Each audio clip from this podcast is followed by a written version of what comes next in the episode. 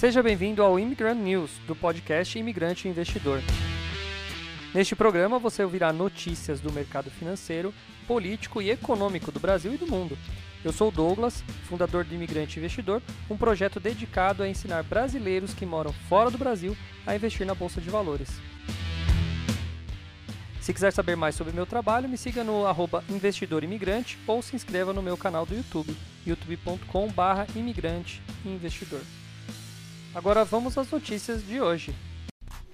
Fala imigrante, beleza? Bom dia para você aí do outro lado do mundo. Aqui estou eu nos nossos estúdios aqui da cidade da linguiça. Bom dia para vocês. Eu tô vendo aqui no chat já o Samuel mandando um Jonas vai trabalhar. Antes de começar, já tem a hashtag Jonas vai trabalhar, então gostei. Um grande dia aí. Bom dia Samuel, bom dia Cícero também que já tá aí. Quem tiver aí também, manda bom dia para mim para eu saber que é você e não se esquece de apertar esse like. Tá um pouco alto ou tá muito alto? Pode baixar um pouquinho só. Pronto, baixei. Tá bom agora? Precisa de um retorno, né? Aí, tá aí. Tá dando uma travadinha também, hein? Agora que eu tô vendo aqui. Ah, mas tá ok. Aqui tá dando verdinho. Beleza, bom dia. Não se esquece de dar o like, não se esquece de mandar isso daí pra alguém, velho. Ajuda a divulgar essa bagaça aí, gente. Pelo amor de Deus, viu? Tá difícil, hein? É muita coisa. É muita coisa. Ai, ai, ai, dá trabalho. Pensei que é só aceitar aqui e ler notícia? É, mais ou menos isso, mas dá trabalho, né? Dá trabalho. Depois disso que dá trabalho. É corte para não sei o que, é muita coisa para fazer. Tá? Essa é a parte mais rápida. que mais? que mais? Como estão os investimentos de vocês? Bolsa deu uma boa. Bolsa deu uma boa levantada, hein? Você vai mandar chamar essa galera pra, pra, pra, pra live, Jonas? Do, da nova turma aí? Tá. Vamos lá, mas tem que explicar, senão a galera não vai saber o que é. Tá? Explica que não é aula, senão eles vão pensar que é aula. Beleza, vamos lá, vamos começar com notícias. Que os caras aqui não estão. Não é igual o Jonas, né? Fala Daniel, bom dia. Não é igual o Jonas. O Jonas tá de boa, né? Vocês têm que trabalhar, eu sei, então tempo para vocês. Time is money, tempo é dinheiro. Então vamos começar com notícias. Ah, deixa eu. Olha lá, tá nervosinho. Ahn, deixa eu ver o que, que eu vou colocar aqui de notícia nova. Notícia nova. Bom, eu tenho uma aqui que eu nem sabia. Fiquei já puto lá de ler só a, de ler só o, o- a manchete.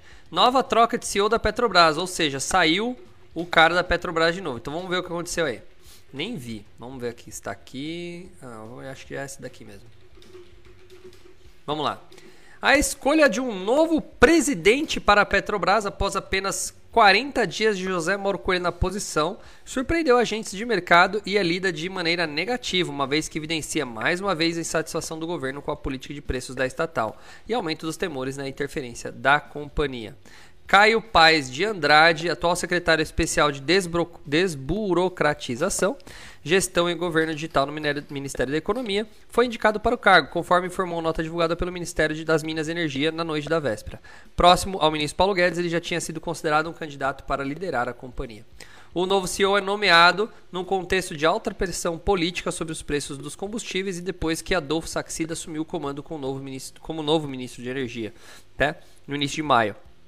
Embora essas mudanças ainda precisem ser votadas e aprovadas, acreditamos que esses anúncios provavelmente serão recebidos negativamente pelo mercado devido a preocupações de interferência na política, apontam os analistas da Credit Suisse.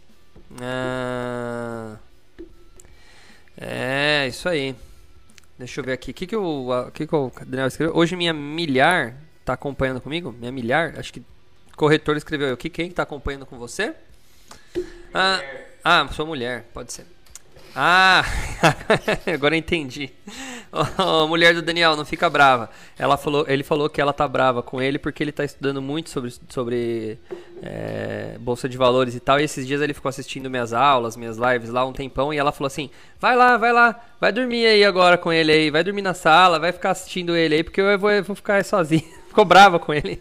É, mulher do Daniel, qual é o nome dela? Ó, desculpa, mas é pro bem da família aí. Rose, bom dia também pra você. Rose, Rose, Rose da Irlanda, bom dia. Bom, vamos ver as ADRs, né? Com isso, as ADRs na né, as ADRs. Na prática, as ações de empresa fora dos Estados Unidos negociadas na bolsa, ou seja, as empresas, a, as ações da, da Petrobras negociadas lá fora, despencam na manhã dessa terça-feira no pré-market da bolsa de Nova York. Às 7,5 os, os ativos já registraram baixo de 12%. Nossa, vai tomar um lapa aqui no Brasil, hein? Enquanto a PBRA, que é a que é a preferencial, tinha baixa de 11%. O dia de leve baixa para o petróleo, com o contrato futuro do Brent para julho em queda cerca de 0,3 a 13 dólares, 113 dólares do barril no mesmo horário. Em nota, a Petrobras informou que recebeu o ofício do Ministério de Minas e Energia solicitando providências ao fim de convocar a Assembleia Geral Extraordinária com o objetivo de promover a destituição e eleição do membro do Conselho de Administração, indicando Andrade em substituição a Coelho. É, meu. O ofício solicita ainda que Andrade seja posteriormente avaliado pelo consenso de administração da Petrobras para o cargo de presidente. Tendo em vista que Coelho foi eleito pelo sistema de voto múltiplo à Assembleia Geral Ordinária, realizada no dia 13 de abril, caso aprovada pela Assembleia Geral, sua destituição implicará na destituição dos demais membros do Conselho eleitos pelo mesmo processo, devendo a companhia realizar nova eleição para esses cargos. É, eles querem mudar tudo de novo. É. De acordo com o Estatuto da Petrobras, a nomeação de um novo CEO não pode ser feita diretamente pelo acionista majoritário, devendo ser solicitada e aprovada pelo Conselho de Administração. Além disso, o novo CEO precisa ser eleito como membro do Conselho de Administração da empresa. O nome deve ser aprovado pelo Comitê de Pessoas para cumprimento de diversas regras de elegibilidade antes de ser submetido à votação. Se aprovado pelo Conselho de Administração da Petrobras, Paes de Andrade será o terceiro CEO da Petrobras em apenas, ah, aliás, apenas em 2022. Coelho assumiu o comando dia 14 de abril e foi nomeado após a Petrobras anunciar aumentos de preços tanto na gasolina quanto no diesel. Tá? Coincidentemente, o anúncio na véspera também seguiu um outro aumento de preço do diesel de 8,87. Olha, Uh, bom, vai falar aqui, tá, tô dando uma lida antecipada na notícia para não ter que ficar falando a notícia muito grande, né? Aqui tá falando quem que é, pai, ele é graduado em comunicação social da Universidade, puta, comunicação social, Universidade Paulista, pós-graduado em administração, gestão pela Harvard University, mestre em administração de empresas pela Duke University, além de ser secretário da Despolitização, gestão, blá blá, tá bom, tá. É o seguinte, é, eu, já, eu já passei por uma dessa que foi o ano passado quando a Petrobras caiu bastante, né? E aí, em fevereiro de 2021, quando foi trocado, entrou o Coelho. Não, Coelho não. Entrou Silva Luna. Aí Silvio Luna foi trocado em hora e abril para entrar o Coelho. Tá? A cagada do Silvio Luna é que ele demorou muito. Quando caiu de 30 para 20? Né? Quando caiu de 30 para 20. Né? E. Enfim. É, aquela, aquela coisa que eu sempre falo, né, gente? Vai trocar presidente, vai assustar o mercado, vai cair um pouco a ação. Mas Petrobras é Petrobras. Enquanto ela estiver dando lucro, estiver indo bem, é um bom investimento. Agora, a discussão: Petrobras é do Brasil, o petróleo tem que ser mais barato, não deve seguir preço internacional, qualquer coisa assim, é outra discussão, tá, gente? Por quê? Porque tem dois pontos de vista: tem um ponto de vista social e tem um ponto de vista econômico. É claro que no ponto de vista social, ou seja, em, do ponto de vista da sociedade no geral, seria legal a gente ter gasolina barata, assim como nos Estados Unidos aí, né, ou na Europa. Mas tá caro para todo mundo. Já perguntei isso várias vezes, né? Gasolina tá cara pra caramba aí no, no país de vocês, tá? Mas é, imagina o seguinte, imagina você compra uma coisa por 10 e vende por 9, né? Então vamos pensar o seguinte: vamos pensar que você fabrica, é, sei lá, né? você fabrica. Fala alguma coisa aí de. Você faz cachorro quente. Aí você faz, você paga 10 reais somando a salsicha, o pão e os ingredientes. Aí você vende por 9 dólares, reais, o que você quiser. O que acontece? O cara te obriga, o governo te obriga a vender por 9. Ah, mas é do governo o negócio. Beleza, mas você está perdendo um real para cada cachorro quente que você está vendendo. Cachorro quente do governo, certo? Aí o que, que, vai acontecer? Vai ter uma hora que você vai precisar, por exemplo, é, trocar o a sei lá a, a água que, que, que, que, a água que esquenta a, a salsicha. Só que você não vai ter dinheiro para trocar água, porque a, a empresa de água foi lá e cortou sua água e você precisa colocar água na na salsicha, certo? E aí o que acontece? Pô, não tenho dinheiro, porque afinal não estou tendo lucro. Então toda vez que eu vendo uma, uma, uma, um cachorro quente, eu estou perdendo um real, um dólar. E aí a água veio, a empresa de água veio aqui, cortou minha água, eu vou ter que usar a mesma água de salsicha. Vou ter, faz- oito dias que eu tô usando a mesma água de salsicha, né? E já tá perdendo a qualidade, já tá ficando com aquele gostinho de azedo, a, a, a- a salsicha. O pão, nossa, o pão então, nossa senhora, o pão eu tô tendo que deixar. Antes eu jogava fora os que, que apro- apodrecia. Como eu tô precisando de dinheiro, tenho que cortar, eu tenho que usar esse pão zoado. Enfim, a, que- a, a qualidade do, do produto ela cai. Por quê? Porque você não tem dinheiro para se bancar. Tá? Então, não adianta você vender o preço do- da, da gasolina mais, né? Fazer a gasolina, forçar ela mais baixa, igual estão propondo, principalmente o governo de esquerda está propondo, porque vai, você vai sucatear. Aí os reinvestimentos, aquele. Como que. ó, ah, Oil pipe duto, é, oleoduto. O oleoduto vai dar, vai dar pau, vai não sei o que, vai vazar, vai causar é, problema na natureza. Aquele navio lá que tá, vai estar tá sucateado, aquela torre lá, como chama aquele negócio no meio do, do, do mar lá? A, a plataforma, plataforma. As plataformas vão estar todas sucateadas. Por quê? Não tem dinheiro para reinvestir. Né? Porque tudo fica mais caro. né? O petróleo subiu e as coisas vão ficar mais caras. Os custos também vão ficar mais caros. Não é só por causa do petróleo. Então você não adianta. Você tem que estar acompanhando o preço de mercado. É, é, é- é meio simples. Qualquer dono de empresa, de qualquer empresinha, de uma loja de. Que nem eu brinco aqui, de uma loja de coxinha até a uma empresa de petrolífera. É muito simples. A empresa foi feita para dar lucro. Seja ela do governo, ou seja ahn, do particular. Ah, mas o governo pode, o governo pode dar dinheiro para Petrobras e fazer essas, essas coisas e, e ela vender barato. Legal. E aí ele vai, esse dinheiro que o governo está dando para Petrobras, ele está tirando de onde? Já que a Petrobras não se banca. Ele fala assim: "Ah, vamos tirar dessa, desse, do SUS, vamos tirar da, da educação. Ah, a gente ia construir uma estrada, deixa aí, deixa esburacado. A gente tem que cobrir a Petrobras, afinal o cara tá precisando de petróleo barato. Aí você vende petróleo barato e o cara não tem estrada para andar. Vamos tirar de PVA. Então não existe almoço grátis, entendeu? Não existe, tá? O dinheiro ele tem que ele tem que estar lá para poder fazer as coisas. Ninguém trabalha na Petrobras de graça. Ela é uma empresa estatal, mas não tem nenhum voluntário trabalhando lá. Ah, então ah, mas precisa diminuir preço, mas o cara da Petrobras ganha muito. Aí é uma outra discussão. Corte de custo, né? Ah, o cara da Petrobras, pô, CEO da Petrobras ganha muito. Ele tem um, assim, um dos melhores empregos do, do mundo, né? Você tem, além de um bom salário, ganha mais que presidente, né? Ganha mais que presidente do Brasil. Tem um monte de benefício, tem, tem um monte de coisa. Carro, helicóptero, avião. A prontidão para ele utilizar. Porque é uma empresa muito grande. Né? E é um cara que tem que cuidar de uma empresa muito grande. Esse cara tá na, tá na mão dele tudo. Der um pau, ele tem que ter um avião pronto para levar ele num lugar e ver o que, que ele vai fazer. Em teoria, ele tem que ter. Mas, talvez você pode até cortar algumas coisas, mas não é isso que vai salvar o preço de uma Petrobras, não.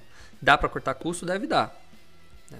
Mas é isso que vocês têm que as pessoas têm que entender. As pessoas não entendem que quando você é igual o que a gente estava falando hoje antes de começar a live, né? É, é, faculdade grátis. Não tem faculdade grátis. Ela não é grátis. Alguém está pagando. Tá? E aqui no Brasil a faculdade é maluca, né? Porque uma faculdade como a USP, por exemplo, eu passei do lado da USP agora no sábado, né? Vai lá na USP. Vai lá no estacionamento da USP. Você não vê Fusquinha, Variante, Corcel 2. Você vê Hilux, você vê carro, em- carro BMW, Mercedes. Não, H- HB20 tá cheio. HB20 é o pobre de lá. Mas é assim, né? E aí o que acontece? É todo mundo pagando para esse cara fazer faculdade. Não existe, não existe. É, Não existe, não existe almoço grátis. De algum jeito você vai pagar. Se o imposto vier bem utilizado, igual países como Suíça, como Noruega, né?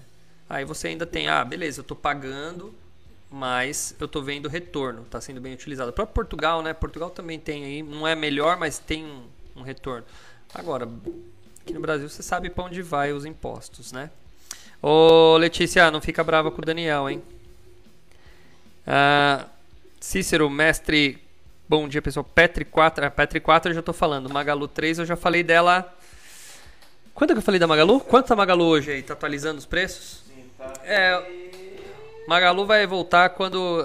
vai voltar no final do ano. 3,66. Ela, é, ela vai dar uma subidinha até o final do ano, que vai ter. na- agora no segundo semestre, né? Tem Dia dos Pais, tem Dia das Crianças, tem Natal. É onde você tem uma, um impulsionamento de, do, do setor de varejo, né? Então, é, provavelmente ela, dê- ela tem. Historicamente, ela dá uma, uma melhorada depois disso. Bom, tá bom, vamos falar de mais ações aqui. Vamos falar disso aqui que eu quero falar deste daqui. O Samuel falou que é muita cachorrada. É, cara, é, é- é pensamento. Eu, eu, eu, eu tendo a. Cada vez eu tô mais. Assim, eu, eu entendo o seguinte: eu tento entender o outro lado. Mas o outro lado também tem que me entender. Então não adianta ficar é, batendo boca. Tem um lado social, sim, seria muito legal ter gasolina barata para todo mundo. Pô, pra mim ia ser ótimo, eu uso o carro bastante. Apesar que hoje nem tanto, né? Porque eu tô mais de home office. Mas muita gente usa carro e eu, eu gasto bastante com gasolina. Seria um bom, uma boa economia. Mas eu tô me ferrando na gasolina? Tô, tô me ferrando na gasolina, né? Mas, pô, para cada, se você for, aí é o famoso a estratégia de hedge, né? Você sabe, sabe qual é? Tem a estratégia de hedge é você fazer uma compra e outra, é como se fosse um long short. Se o mercado for para cá, você ganha, se for para cá, você ganha.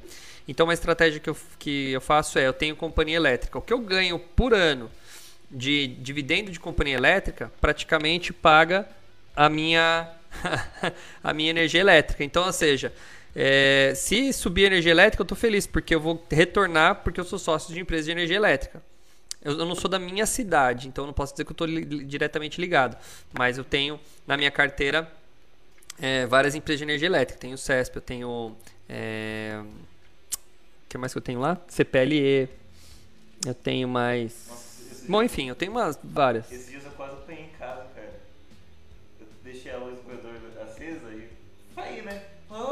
é sócio da energia elétrica? Essa é boa, essa é boa. O Jonas falou que deixou a, a luz da- da- do corredor dele acesa, daí o pai dele chegou e falou assim: É sócio da Energisa por acaso agora? Daí o Jonas, é, sou sim. agora eu sou, pai. Essa é boa. Essa é boa.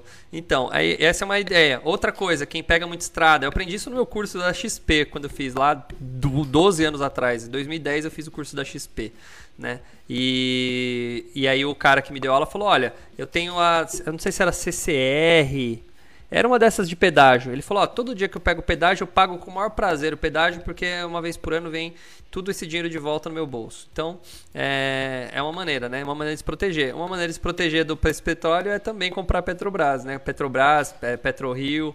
Daí, quando o petróleo tá alto, você tá dando risada com isso daí. Vamos lá. Bom dia, Cassiana. Ah, legal. Chegou atrasada, mas tá aí. Ó, a Cassiana agora, nova afiliada.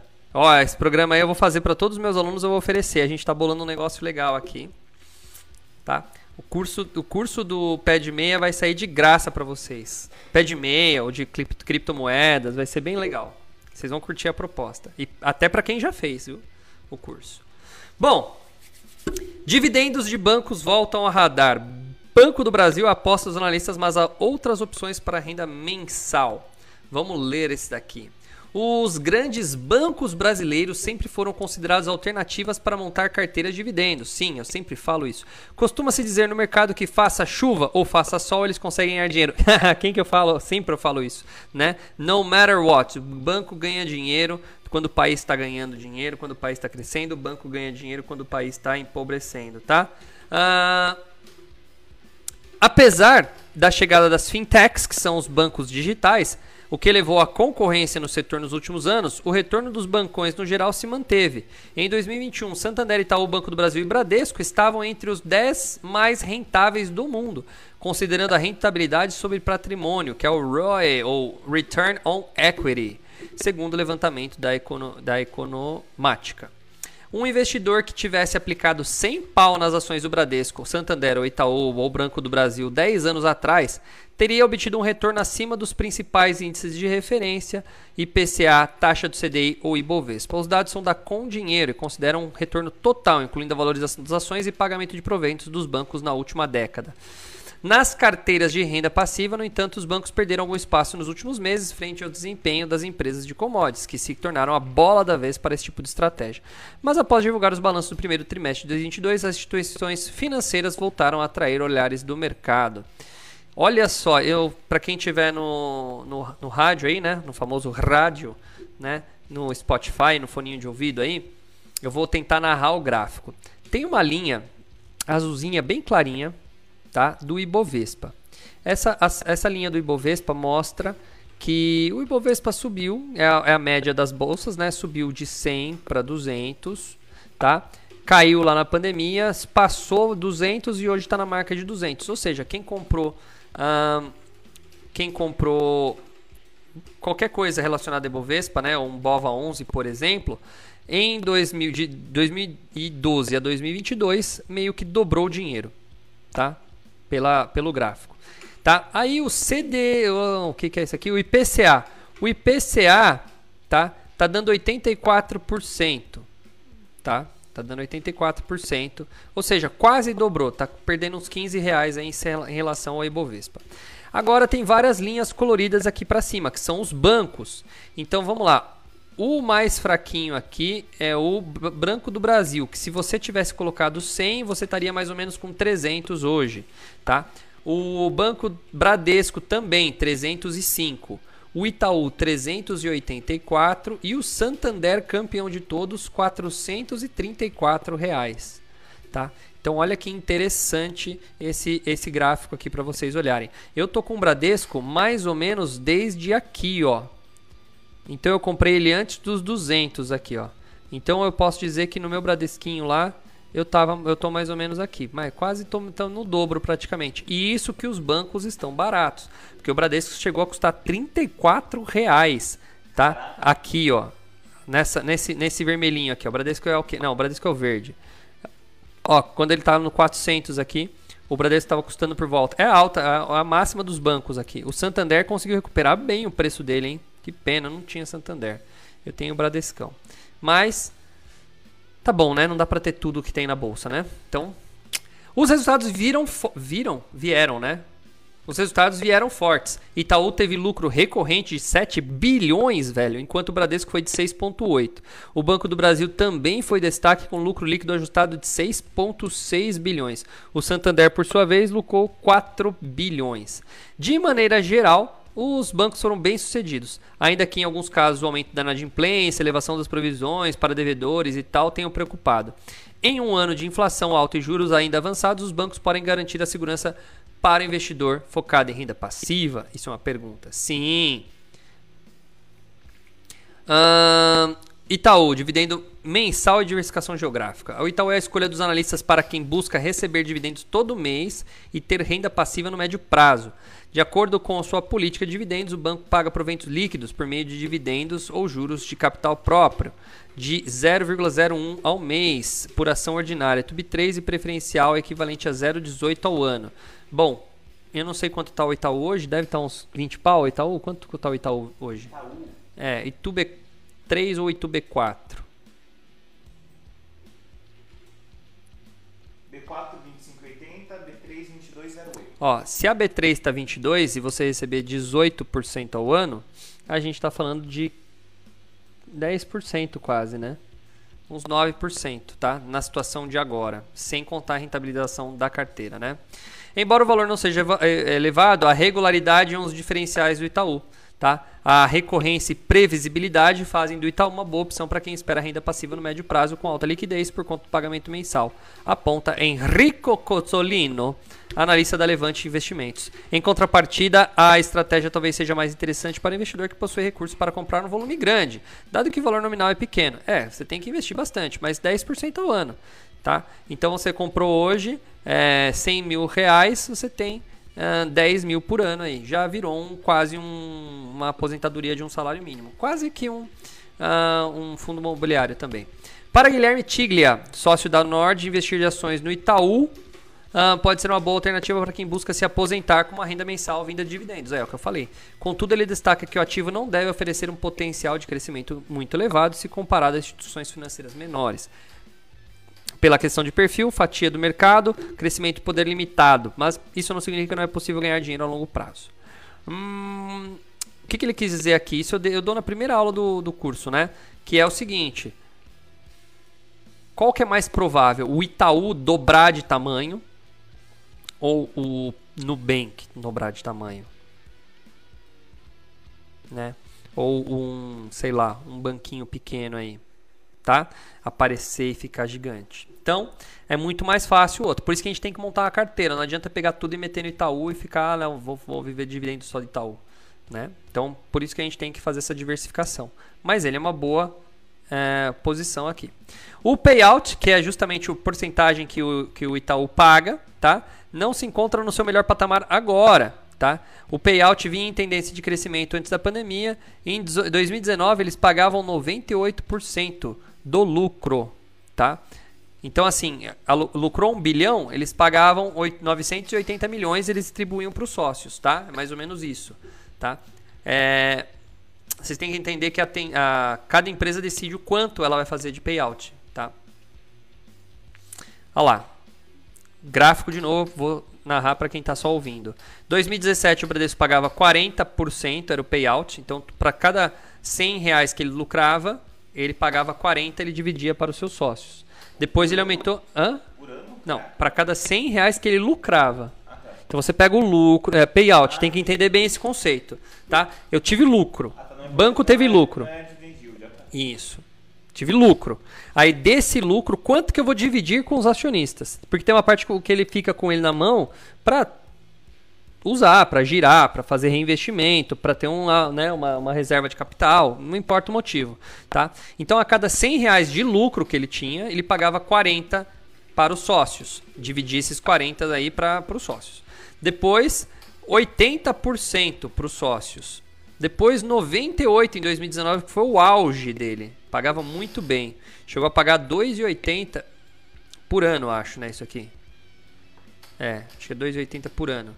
E 8,45 que 8,45? 85,4 em 2020 já caiu e esse ano passado pagou 28%. Ou seja, tá, tá na baixa, baixa, baixa, baixa. Imagina você comprar hoje ele, ele pagar é, 25%, mais ou menos que ele tá o payout dele hoje, 30%, acho que está aqui pelo gráfico, tá? E ele daqui a pouco voltar a pagar isso daqui. Aí sim você está fazendo um bom negócio. Fala Aurélio, bom dia, tá? No estatuto do Itaú, o, o dividendo mínimo é de 25%, isso é meio que padrão para a maioria das empresas, tá? Uh, o payout ajustado anualmente seguindo alguns critérios de capitalização, blá blá blá blá, o índice de Basileia, papapá, papapá, papapá, papapá, tem muita coisa aqui. Uh, a expectativa dos analistas, portanto, é que o Itaú volte a pagar proventos acima do mínimo quando conseguir recompor seu capital. Atualmente, seu índice de Basileia está em 12,5. Hum, tá? Fala Wesley, Wesley Ramalho Ferreira. Bom dia para você, cara. Fala seu país aí, não sei de onde você é. Uh, o índice de Basileia é um índice de garantia de pagamento do banco, é o quanto dinheiro próprio ele tem, tá? Para quem não sabe o que é isso, tá? Lembra que eu falei esses dias atrás, numa eventual crise, de repente imagina todo mundo sai correndo e vai para o banco sacar dinheiro. Você acha que o banco está lá no cofre, todo o dinheiro que ele tem emprestado?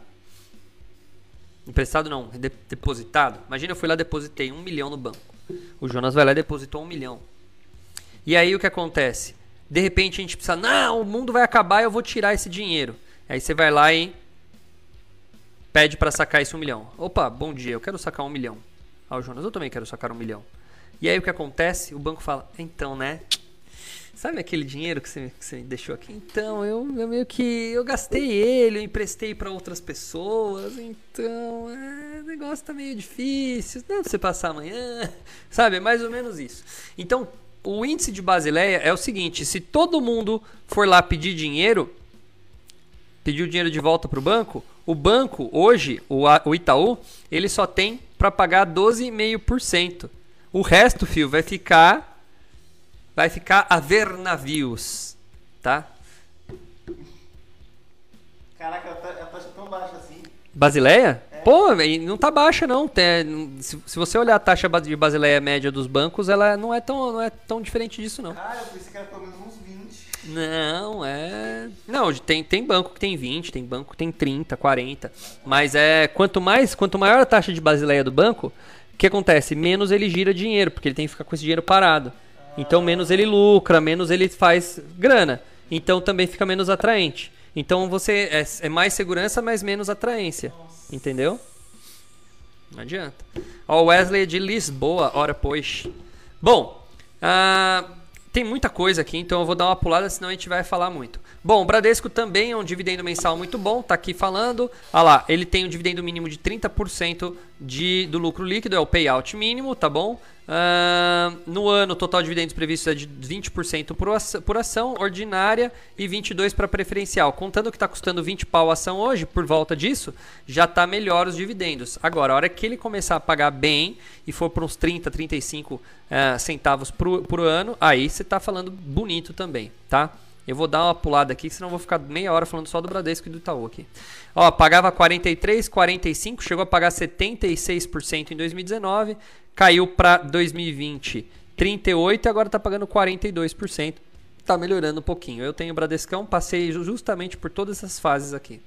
Cosolino destaca que nos últimos anos o Bradesco também conseguiu aumentar a sua capacidade de gerar lucro, blá blá blá blá blá blá blá blá blá. Cá, tá bom. Ah, Banco do Brasil, vamos ver, ele vai trazer o mesmo gráfico aqui. Ah, cadê, cadê, cadê, cadê, cadê? A vantagem é isso, ó, já vou pegando as informações mais relevantes para vocês. Evolução dos dividendos do Banco do Brasil nos últimos cinco anos. Ó, o Banco do Brasil está melhor. Nada como ter uma estatalzinha por trás, né? É, 21%, 28% em 2018, 38% em 2019, 2020 com 31% e 2021 com 32%. É, quem investiu no, Brade... no Banco do Brasil também tá bonito para receber dividendo, hein? Tá bom ainda. E ele tá num preço bom. Quanto tá o, Quanto tá o Banco do Brasil? BBAS 3. Deixa eu tomar meu café. 74 a 3 e. Não, só tem a 3. Quanto? 37? e 74. É. Já tá caro, né? Era, é, teve há pouco tempo atrás ele tava 30 pau, 29. Aí tava legal. O payout dele é de 37%, é bom, né? É, não é ruim. Hum, mas tem inadimplência. Da Santander, vamos lá. 68, 51 em 2018, 46 em 2019, 77 em 2020 e 66 em 2021. Tá em ritmo de queda o Santander. Uh, mas interessante também, né? É um bom pagador de dividendo também. Dependendo se estiver barato. Quanto está o Santander, Jonas? SABN4, SAMB4. Quanto está nesse momento? SAB, SANB4. Uh, 17,81. 17 para receber 27. Ô, louco. Tá 17 conto? Tá 17,81. Poxa. Se, se receber dividendo de 2,77, tá bom, hein? Em um ano. Isso é bom. É que ele tá em ritmo de queda aqui, né? Mas vamos ver se 2022 for um ano bom pra ele, ele paga mais de 2,77. Tá bom, hein? Ó. Tem uma olhada. Pra quem fez meu curso de DNA e sabe calcular direitinho payout e payback. Isso que, isso que subiu? Subiu? Tá subindo? Isso deu uma subidinha. É, então vamos dar uma olhada nisso daí. Vou dar uma olhada. Para, para dividendos, ele não. É, o Santander aqui, ele tá num ritmo muito forte no Brasil mesmo, né? É. Tanto que Gatnet aí, ó, bombou, né? Vamos lá, continuando. Já deu 36. Ah, nossa, passou rápido o tempo hoje, meu. Ah, não, esse aqui eu vou fazer depois, peraí. Eu quero ver esse aqui. China não freia a mineração de Bitcoin após um ano de banimento. O hash rate relatado caiu para 0,2 meses após o, o o país banir a atividade, mas desde então não retornou ah, não, não retornou, retornou abru- abruptamente. Ai, que palavra difícil de dizer.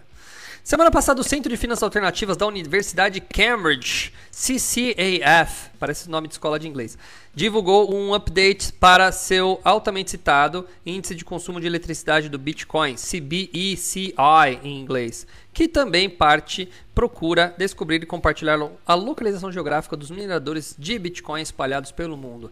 A atualização anterior do CCAF mostrou que a participação da mineração na China havia passado de 34 para 0 em um mês, ó, junho para julho.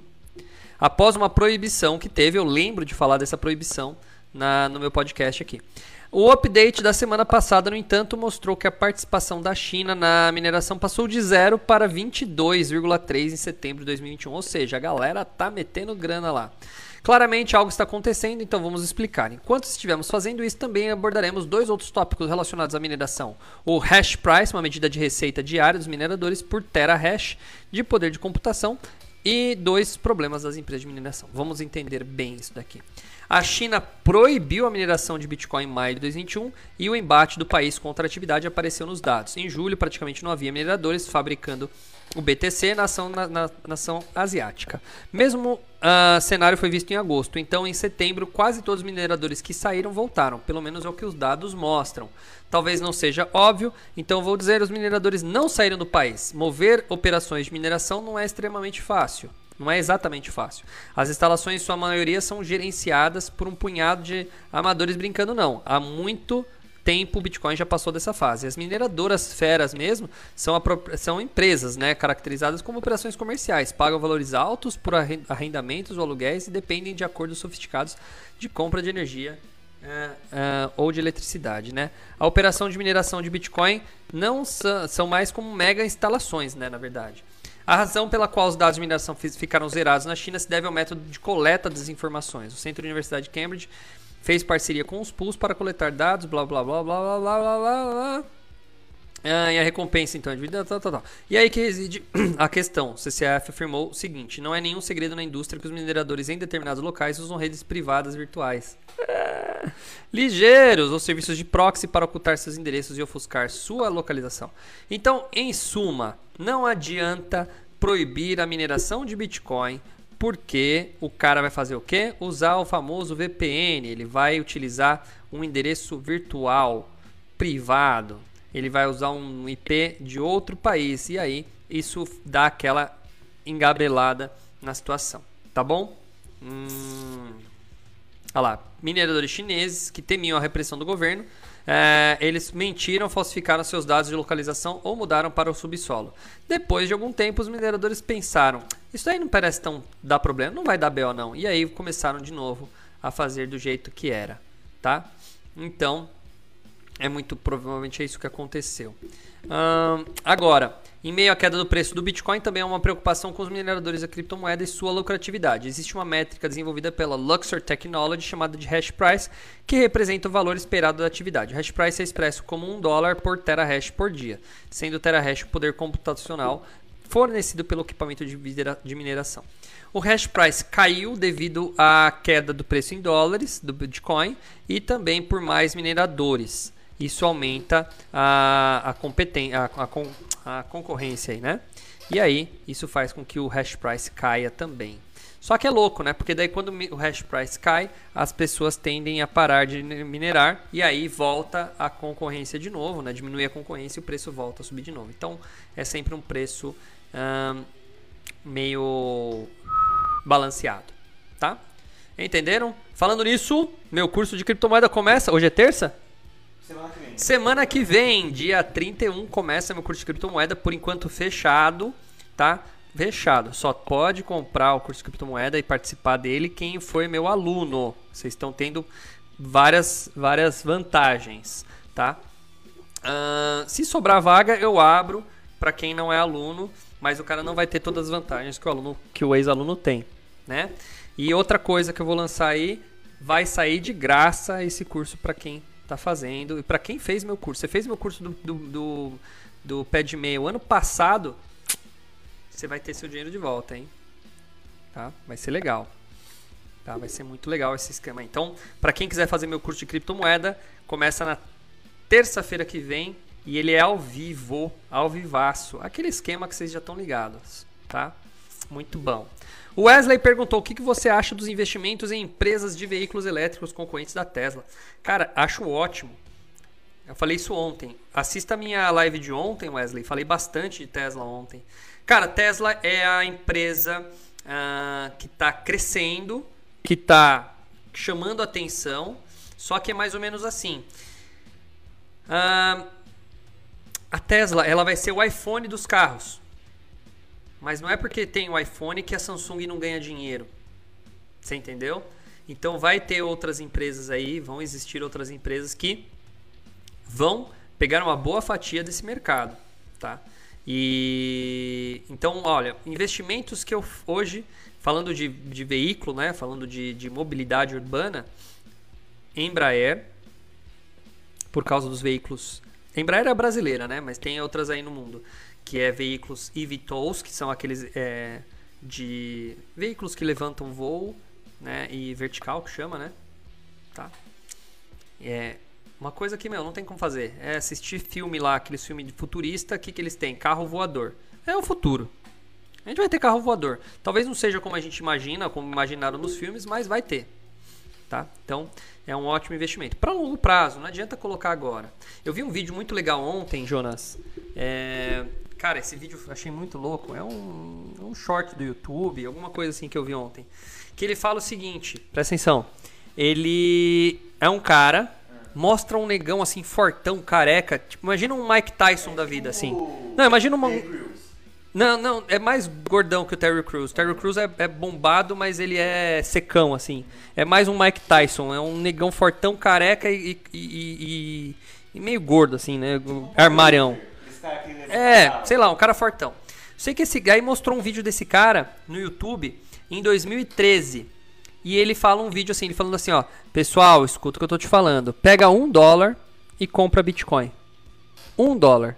Se o Bitcoin bombar em 10, ele falou, e guarda por 10 anos. Se o Bitcoin bombar, você vai ser milionário. Se o Bitcoin for um projeto que vai pro lixo, você perdeu um dólar.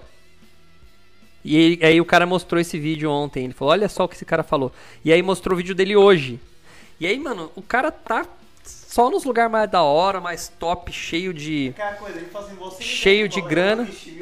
Então, ele investiu mais que um dólar. Né? Ele investiu mais que um dólar. E ele não vendeu todas as suas criptomoedas. Tem, ele tá guardando, tá fazendo reserva de capital. Então ele tem bastante coisa ainda. Né? E, enfim, o cara zerou a vida. O famoso zerou a vida. Então, gente, é, é, que, que vai ser daqui 10 anos que a gente vai estar tá falando, falando, nossa, quem entrou em 2022, o cara ganhou muito dinheiro? Eu imagino que seja tudo relacionado a tecnologia de comunicação, 5G, né, é, empresas que vão dentro dessa, dessa área, mobilidade urbana, ou seja, carros elétricos é, e carros que levantam voo aí, que nem eu falei, os EVTOLs, é EVTOL, digita no Google aí que você vai ver o que, que é isso, tá? uh, que é uma coisa que vai ser muito comum. Uh, algumas startups que estão prometendo muita coisa aí. É startup, o problema é que a maioria não está na bolsa de valores, então vai ser difícil. Mas startup é uma boa. Tem alguns sites anjo, que também é uma, é uma coisa que lá na frente eu vou fazer um curso de como se tornar investidor anjo também. Tá? É, eu já fiz várias pesquisas já. Eu, eu, na verdade, eu tinha um grupo de, de empresários aqui em Bragança e a gente fazia rodadas de de estudos sobre investimentos, né? E aí um dos caras do grupo, eu era o cara das ações, o outro era um advogado que falava de, de leilões e tinha um cara que era de, de startups. Você acha que conheceu? Ele veio aqui um dia. Não lembro se você conheceu, mas enfim. E aí é, a gente ficava conversando dos melhores investimentos aí na, na, na, que a gente podia ter. E as startups, cara, nossa, tinha umas coisas muito legal, cara. Tinha cada solução, cara. Tinha uma máquina de tirar de fazer exame de sangue sem, sem furar, cara. Sem furar a pessoa. Ela fazia exame de sangue sei lá como. Mas ela tinha uma tecnologia maluca lá. E, enfim. Faz uns 3 ou 4 anos. Foi antes da pandemia isso daí. Tá? Enfim. É um puta. Então, assim, tem coisas que você tem que pensar. O que, que daqui 10 anos vai estar tá bombando? E aí mete um dólar. 10 dólares, 100 dólares. Entendeu? Criptomoeda é também uma coisa ainda que vai crescer muito. Eu acho que a gente tá bem no meio do caminho ainda. Cara, 10 aninhos passa rápido e, meu, vai estar tá bombando. Daqui 10 anos, criptomoeda vai ser comum. Né? Agora, o problema é que criptomoeda é qual criptomoeda? Né? Como a gente vai fazer? Eu acho que eu vou falar o que eu acho. Eu acho que vai ser mais ou menos igual uh, operadora de telefone, essas coisas. Você vai ter uma vários vários tipos de cripto que você vai poder investir, tá? Então, investir não, você vai poder utilizar no, meio, no seu dia a dia. Eu imagino que a gente vai ter uma crypto wallet, vai ser algo que os bancos vão deixar pra gente, porque ela vai se integrar com os bancos normais. E aí, a gente vai ter essas criptomoedas, elas vão fazer parte do nosso dia a dia. Então, por exemplo, hoje eu vou no posto de gasolina, né? Esses dias eu saí do futebol, cheguei, tava sem, tipo um sem carteira. É, sem carteira. E cheguei pro cara e falei, ó, põe, põe aí, enche o tanque na, na- no Pix, né? E aí ele aceita Pix, aceita, daí eu vou lá, ponho o celular, clique, né? Então hoje o celular virou uma ferramenta que só faz, é, faz a ferramenta física, mas na verdade quem é? É o banco que já incorporou o Pix dentro da, da- do sistema. Então eu imagino que ele vai incorporar também as criptomoedas. Então eu chegar num lugar e falar assim, "Ô, amigo, vamos- ah, eu tenho, putz, eu tenho aqui criptomoeda tal que eu ganhei, de que eu recebi de um serviço que eu fiz lá, o cara me pagou em, vou falar os nomes atuais, ele me pagou em Ether. Ah, então quanto tá? Ah, tá, quanto tá em reais? Tal. Aí, e quanto tá em Ether? O cara já vai ter uma tabela ou vai ter, sei lá, alguma coisa atualizada ali, um celular, uma tela, alguma coisa. Ah, em Ether dá tanto. Plim. Eu já, ah, então tá bom, tá aí. E aí o cara recebeu os Ethers, entendeu? Ah, e Bitcoin, tá tanto. É que Bitcoin, eu já falei, Bitcoin não é, não, pra mim, eu vou falar isso bem no curso, vou explicar a diferença entre criptoativo e criptomoeda. O Bitcoin não é uma moeda. Ele chama moeda Bitcoin, mas ele não é uma moeda, e vocês vão entender o porquê. Tá? Mas tem criptoativo aí, criptomoedas aí que vão ser mais utilizadas, tá bom? Entenderam, gente? Entenderam? Que mais? Que mais? Acho que tá bom, né? Por hoje já falei bastante, né? Abriu a bolsa, abriu. Quanto tá a bolsa agora aí? 110 milhões de pontos, olha lá, 110 mil pontos. Ah, crescendo 1,71. E a IRB bombando, bombando, bombando. Para quem não acreditava, já deu para ganhar só de ontem para anteontem para hoje uns 20%, porque ela subiu aí pra caramba ontem, ela tá subindo nessa semana, tá? Tá subindo. Mesmo ela tendo reportado aí números negativos, ela tá subindo. 2,80, preço muito bom. É aquele negócio, tá vendo? 2,80. Compra 100 IRBs. É uma empresa de resseguros. Se você comprar 100, você vai gastar 284 reais. E aí o que vai acontecer? Se a IRB falir e você perder 100% do seu dinheiro, tá? Você vai perder 280 reais. Só que se ela ah, voltar aos patamares que ela custava antes de quebrar, apesar eu acho difícil isso acontecer, mas se ela der uma boa subida e pegar e recuperar e for para 10 reais, você quadruplicou sua grana. Tá? É mais ou menos essa a questão. Isso é mais difícil de acontecer com ações, mas é possível. Tá? Bid 11 caindo. Eita, olha o Banco Inter, velho. 14 pau, bicho. Eu não comprei. Olha, tá- tá- 14.11. Eu, eu sempre, olha, eu sempre gostei do Inter, eu acho que é um banco bom, mas até hoje eu não vi o momento certo de entrar e ainda não, e eu acertei, porque de lá pra cá ele só cai, cai, cai, cai, cai. Mas eu vou comprar a Bid 11, eu vou ser dono do Banco Inter ainda um dia, porque ele vai ficar muito bom no futuro também. É uma coisa que eu acredito lá no futuro. Ele tem bons números, ele tem uma boa propo- proposta, ele tem uma boa plataforma, ele vai melhorar. Vai melhorar ainda. Não é nem eu nem tenho ele, hein? Nunca tive, tá? Mas é uma é uma aposta aí. Uma aposta, né? Uma coisa que eu tô enxergando aí. Beleza, gente? Acho que tá bom, né? Olha, muito obrigado pela presença de vocês. Espero que vocês tenham gostado do conteúdo. Não se esqueçam de apertar o like, não se esqueçam de mandar para alguém, não se esqueçam de se inscrever no canal para quem não se inscreveu. É só se inscrever e apertar todos lá para vocês serem avisados quando tiver mais live, tá? Todos os dias por volta. Eu tô tentando agora de novo fazer por volta das 10 da manhã. Hoje eu comecei 5 minutinhos atrasado, mas eu vou tentar voltar a fazer 10 da manhã porque é um horário que tá tendo mais gente aí participando. Beleza? Um abraço para todo mundo e para quem tá no offline também, ah, manda mensagem sempre manda o oh, passei por aqui, e aí Douglas, tô aqui, assisti, valeu. Só para poder, eh, quanto mais comentários, quanto mais curtidas tiver, mais eu ah, esse vídeo vai espalhando para as pessoas. Beleza, gente? Ah, Um abraço para todo mundo, valeu. A gente se fala amanhã. Tchau, tchau.